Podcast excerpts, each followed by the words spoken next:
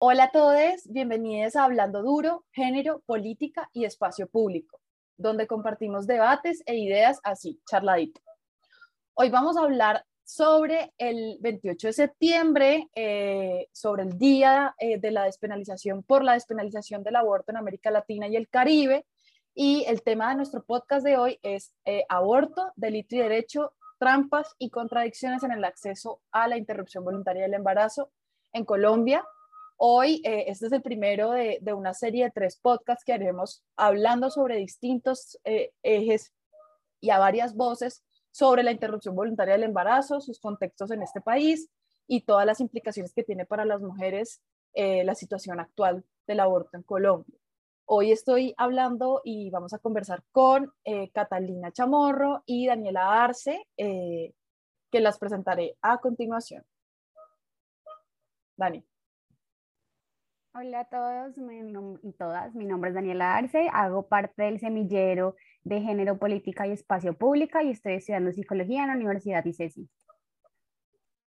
¿Y Cata? Claro, hola a todas, todos y todes. Eh, soy socióloga graduada de la Universidad ICESI eh, especialista en cultura de paz y derecho internacional humanitario y hago parte del semillero de género, políticas públicas y espacio público de la Universidad ICESI. Bueno, muy bien. Eh, pues como este es nuestro primer episodio de esta serie, eh, el día de hoy vamos a hablar sobre algunos asuntos un poco más legales y, jurídicos del aborto, eh, sobre los avances que se han tenido en este tema y sobre las implicaciones que el aborto siga siendo un delito y, las implicaciones obviamente sociales para las mujeres de que, de que esto sea así. Eh, entonces, pues Daniela nos va a dar a continuación como un, una breve presentación de, de los avances en, en, en, cuanto a la legislación del aborto en Colombia hasta este momento y, y a continuación hablaremos las demás. Bueno, entonces en Colombia y en el mundo la necesidad de abortar por parte de las mujeres siempre ha estado y se ha llevado a cabo de diferentes maneras. Me parece interesante mencionar que las primeras normativas que existieron en el país para permitir el aborto incluían únicamente a las mujeres de buen nombre. Imagínense ustedes quién eran aquellas mujeres de buen nombre, seguramente las que tienen mayor poder adquisitivo, las que estaban muy bien relacionadas, a estas mujeres se les permitía abortar únicamente en el caso de que fuera para salvaguardar su honor o el de su familia. Obviamente las mujeres pobres de áreas rurales quedaban totalmente excluidas. Esto fue avanzando según transcurrieron los años y no, no fue gratis. Muchas personas tuvieron que luchar para que se fuera abriendo un poco más eh, la penalización del aborto, hasta que finalmente en el 2006 gracias a una abogada que se llama Mónica Roa, la cual puso a revisar a la Corte Constitucional la, penalización del aborto, porque según ella iba en contra de los derechos fundamentales que están en la, en la Constitución.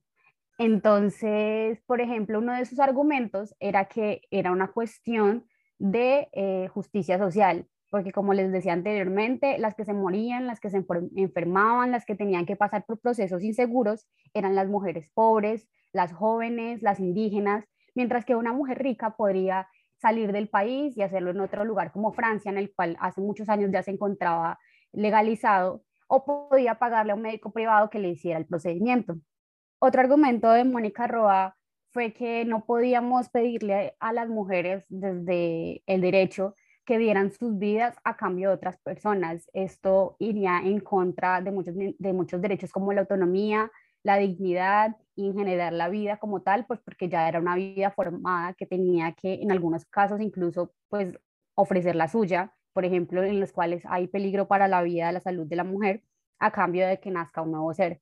Entonces, por todos estos motivos, se logró despenalizar el aborto en Colombia desde el 2006 bajo la sentencia C355, en la cual se establecen tres causales mediante las cuales se puede acceder al aborto. Es decir, que únicamente bajo estas tres causales, las cuales cada una tiene su requisito, puede ser llevado a cabo el aborto. Lo que esté por fuera de este, pues todavía se considera ilegal. Entonces, para mencionarles brevemente las causales, la primera y la que considero de mayor importancia porque suele ser más desconocida es sobre si el embarazo afecta la vida o la salud de la mujer, entendiendo salud desde el concepto dado por la OMS, la Organización Mundial de la Salud, en el cual la salud es un completo estado de bienestar, tanto físico, mental y social, que va más allá de no estar enfermo. Entonces, eh, en, esta causal es bastante amplia, lastimosamente no, no se tiene mucho conocimiento de la parte de la salud y por lo general se van únicamente a si es un riesgo inminente para la vida eh, física más que todo.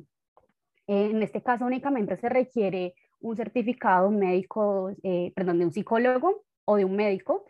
Entonces no te pueden pedir que un psiquiatra, todo este tipo de, de, peticiones se representan barreras y son denunciables.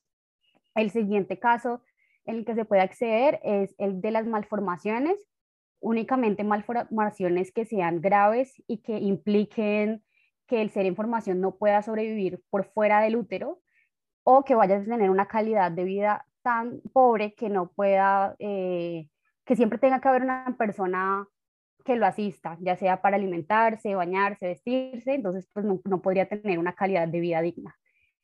Únicamente se requiere el certificado de un médico. Y por último, la que suele ser más conocida, que es el de caso de violación. En este caso también aplica el incesto y la eh, inseminación artificial no consentida. Entonces, en este caso únicamente se requiere copia de la denuncia, lo cual también ha servido en muchas ocasiones como barrera, ya que no todas las mujeres tienen la facilidad de poner denuncias o simplemente no se animan a hacerlo porque no es una situación fácil, o cuando se deciden hacerlo, las personas de medicina legal o de la fiscalía se atreven a cuestionarlas o a juzgarlas por, por, sus, por sus testimonios únicamente, como les digo, copia la denuncia, al no ser que sea una menor de 14 años, ya que en Colombia las, las y los menores de 14 años no pueden dar consentimiento sexual. Igualmente, esto también lo han usado como una barrera.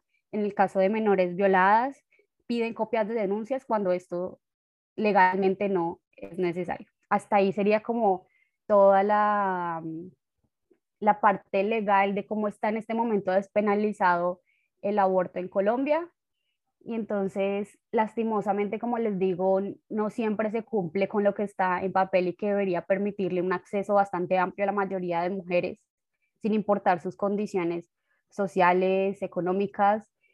Entonces, ahora nuestras compañeras nos van a explicar un poco de cuáles podrían ser estas barreras. Bueno, eh, antes de, de, que hable Cata, yo quisiera eh, continuar como con esta contextualización que nos hizo Daniela, muy, muy bacana, eh, para ponernos como en, al día en lo, en lo, que se, en lo que se ha logrado eh, y también en las dificultades que tienen las mujeres para abortar en Colombia, a pesar de que, de que esté despenalizado. Resulta que eh, igual el aborto, a pesar de ser un derecho, digamos, está en el marco de, de, esa, de esa, política de derechos sexuales y derechos reproductivos que, que tanto se promueve en, eh, desde la ONU, desde, la, desde el Fondo de Poblaciones de Naciones Unidas, desde las alcaldías, en fin. Las mujeres a la hora, o sea, en la práctica encuentran que pues, el aborto sigue siendo un delito a la vez que es un derecho y esta contradicción definitivamente da lugar a que funcionarios de la salud, funcionarios de, las autoridades legales, de fiscalía, de policía, que son con quienes las mujeres tienen que tener contacto para poder acceder al derecho de aborto, que, tengamos en cuenta que el derecho a aborto es, eh, eh, o, el derecho, o el derecho a una interrupción voluntaria del embarazo, mejor dicho, es que usted puede a través de su EPS gestionar un procedimiento de eh, interrupción voluntaria del embarazo y los, los cuidados previos y posteriores y que, esa, y, que, y que todo el sistema que tiene, o sea, todas las personas que tienen que intervenir en ese procedimiento le garanticen a usted discreción, acceso a un procedimiento de calidad, con personal calificado, eh, sin juicios eh, y con todo el cuidado del mundo, ¿no? Entonces, definitivamente el hecho de que el aborto siga siendo un delito en el país lo que genera es una trampa. El, que el hecho de que el aborto sea un delito en Colombia genera un montón de grises y da lugar a que, a que las mujeres no puedan acceder al derecho como tal porque hay un montón de barreras, desde la, desde la condena social que implica abortar, desde la condena a que, a que o sea, hay muchísimos médicos que son afectores de conciencia, mucho personal de salud que es afector de conciencia, mucho personal eh, de, la, de la rama judicial que lo que hace y de medicina legal que lo que hace es retrasar estos procesos, eh, digamos, sabotear de cierta manera el acceso al derecho y por eso el hecho de que siga siendo un delito pues da cabida a que esto continúe siendo de, de esta manera y continúe siendo un asunto muy difícil para las mujeres. Las mujeres eh, y sobre todo y, en especial haciendo énfasis a las mujeres que quieren tener un, un, procedimiento como debe ser, gratuito, atendido por su EPS a través de, de, su plan básico de, servicios de salud, pues no lo van a poder hacer y simplemente va a quedar todo como, como un poco en, en esa dinámica de quién puede pagar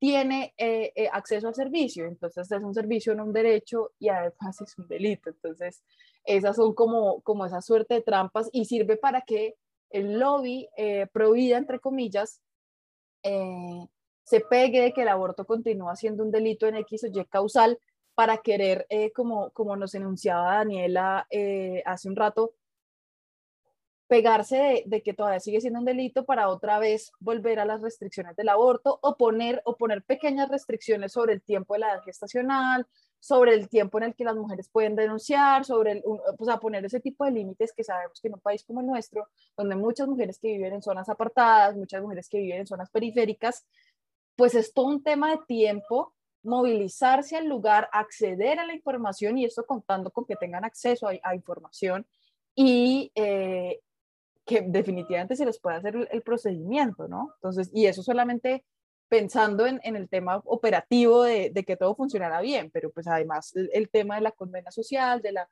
de la condena familiar, de la condena de la pareja, de todas las dificultades que las mujeres tienen que enfrentar eh, y que el delito, y que, el hecho de que el aborto sea un delito, que además pues, o sea, sigue siendo un poco como, como en, en esa dinámica de ¿Es inconstitucional o no es inconstitucional que el aborto sea un delito? Varias abogadas han metido demandas para, para procurar cómo tumbar eso, porque pues no tiene sentido que un derecho siga siendo un delito. Eh, entonces, como que las mujeres pues tienen que, tienen que enfrentar todos estos grises y estas contradicciones eh, a la hora de acceder a, sus, a su autonomía reproductiva, ¿no? En el fondo, y en un país con unos índices de violencia sexual y, y, unos índices de, de, falta de acceso a educación sexual tan altos como, como el nuestro. Eh, quisiera darle la palabra a Cata, que, que, nos va a hablar, a profundizar un poco más en estos aspectos sociales de, de la condena al aborto y, otros aspectos de los que ella eh, conoce mucho más. Muchas gracias, Bully y compañera Daniela. Eh, sí, justamente ah, vamos hagamos una retroalimentación o una unión de sus intervenciones muy interesantes y valiosas, mm, precisamente eh, como lo reafirma mi compañera Juliana, eh, vemos que la implicación ¿no? de la acción y la ley pues es más que eso, ¿no? es, un, es un delito, ¿no? el, el, el delito del aborto continúa siendo en Colombia que tiene pues, las tres excepciones que conocemos y que hoy la ley colombiana admite y es admisible en el caso de que peligre el feto, haya una salud, un riesgo la salud psicológica y mental de las mujeres. ¿Y me ayudan con la tercera? Violación. En el caso de la violencia sexual, abuso, abuso sexual, que es uno de los eh, casos ¿no? estadísticamente donde se requieren precisamente que la interrupción voluntaria del embarazo sea eficaz. Bueno, eso por la parte de la ley, puesto que si hablamos de las implicaciones más corrientes de la ley en la calle, nos transportamos al punto en que las implicaciones y los obstáculos que se encuentran las mujeres para acceder al derecho al aborto en Colombia como primera medida es el desconocimiento es la falta de información, no hay gran visibilidad eh, la información, de información clara, pertinente, precisa, visible para quienes estén a puertas de tomar esta decisión. Y esto debería ser un tema de educación sexual en colegios e instituciones educativas. El segundo obstáculo eh, son las creencias religiosas. el sentido religioso conservador de la sociedad, la religión católica que tiene una gran influencia en la sociedad colombiana y que divulga eh, un gran estigma frente a las mujeres que deciden eh, interrumpir voluntariamente su embarazo, eh, hacer también un aborto, las cuestiones religiosas en sus hogares, en sus casas. Y finalmente el tercer obstáculo que está para desarrollar lo constituyen las entidades de salud, prestadoras de salud, que precisamente al momento de acceder o de brindar la ruta de atención para la interrupción voluntaria del embarazo, presentan enormes murallas, como lo es la precarización de la salud colombiana. Vemos como la ley 100 limitó el acceso de la salud, no solo de las mujeres, sino de toda la población ciudadanas y ciudadanos colombianos con la precarización de las EPS, la creación, perdón, de las entidades prestadoras de salud privadas principalmente. Vemos cómo estas entidades de salud no están promoviendo el derecho al aborto y en la práctica estas instituciones de salud no quieren prestar estos servicios porque implican un gasto adicional. Por ejemplo, un legrado eh, requiere un anestesiólogo, un médico o médica especialista que realice el procedimiento quirúrgico, apoyo de enfermera, es decir, pues prácticamente una cirugía debe ser tratada como tal. Y en casos de, pues, de embarazos de más semanas, ¿no? que está probado prácticamente hasta la sexta semana, ustedes me corrigen compañeras, eh, entonces equivale a gastos, ¿no? Eh, estas empresas de salud que prestan el servicio y es estos gastos, hay un gran, una gran obstáculo para concretar el derecho. Y por eso vemos que abundan los espacios o lugares donde el aborto y las formas pues, de interrupción voluntaria del embarazo sí son eh, admisibles y están a la mano. Entonces, en ya, los cuerpos periféricos las mujeres eh, se ven al borde del abismo eh, en buscar lugares ilegales, una salida. Y existe ¿no? esta metáfora incluso bastante vulgar ¿no? en los postes de Cali, con el famoso anuncio de se destapan cañerías, que es esta, con números telefónicos, ¿no? esta, esta metáfora de la invitación ilegal ¿no? a los sitios donde, donde, la muerte es una de las, de las radicales maneras en terminar tu vida, puede ser si acudes a uno de estos sitios. Entonces, la invitación es finalmente decir que debemos precisamente dar estos espacios de diálogo abiertos, divulgar este momento, en este espacio que tenemos hoy en el en, el, en Radio Samán, eh, este espacio de información para brindar una información pertinente, clara, eh, que pueda ser divulgada, que visibilice estas situaciones y que permita, pues con este trabajo, ¿no? Entre todas nosotras, eh, ser capaces, ¿no? De, promover la divulgación de, de un derecho que, que es nuestro derecho. Y hay una de las frases que se promueve mucho en, Latinoamérica, aquí la estoy eh, buscando justamente, ustedes me ayudan también si la conocen. Eh, aquí hablan las los feministas latinoamericanas de derecho al aborto para, bueno, anticoncepción para decidir. Para decidir. Ah, no, educación sexual para decidir anticoncepción para no embarazarse y aborto legal para no morir. Y aborto legal para no morir. Sí, Julio.